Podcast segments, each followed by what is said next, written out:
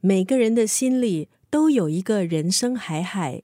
看清人性纠葛，你会发现，嫉妒、仇恨、背信弃义，都源自于一个人的心不够宽。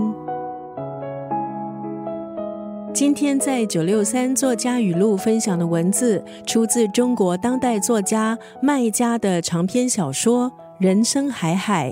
这个故事围绕着身上带着很多谜团的上校。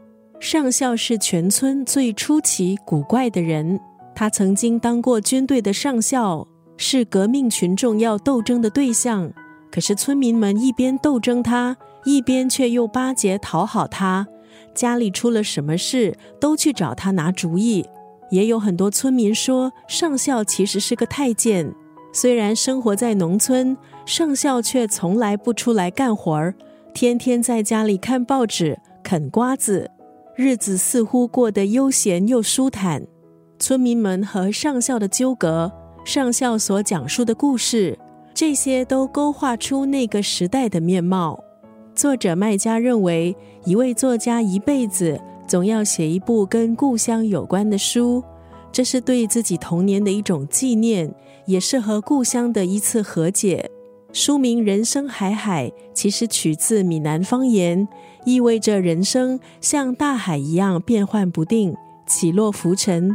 但总还是得好好的活下去。这部长篇小说的金句很多，今天在九六三作家语录就选了这一句和你分享：世界很大，天外有天，不能太任着性子。该低头时要低头，该认错时要认错。人活着总要经历很多事，有些事像空气，随风飘散，不留痕迹。有些事则像木刻，刻上去了就不会消失；还有一些事不但不会消失，还会在阴雨天隐隐作痛。而都是因为这些经历，我们才知道什么时候应该退让，什么时候应该放下。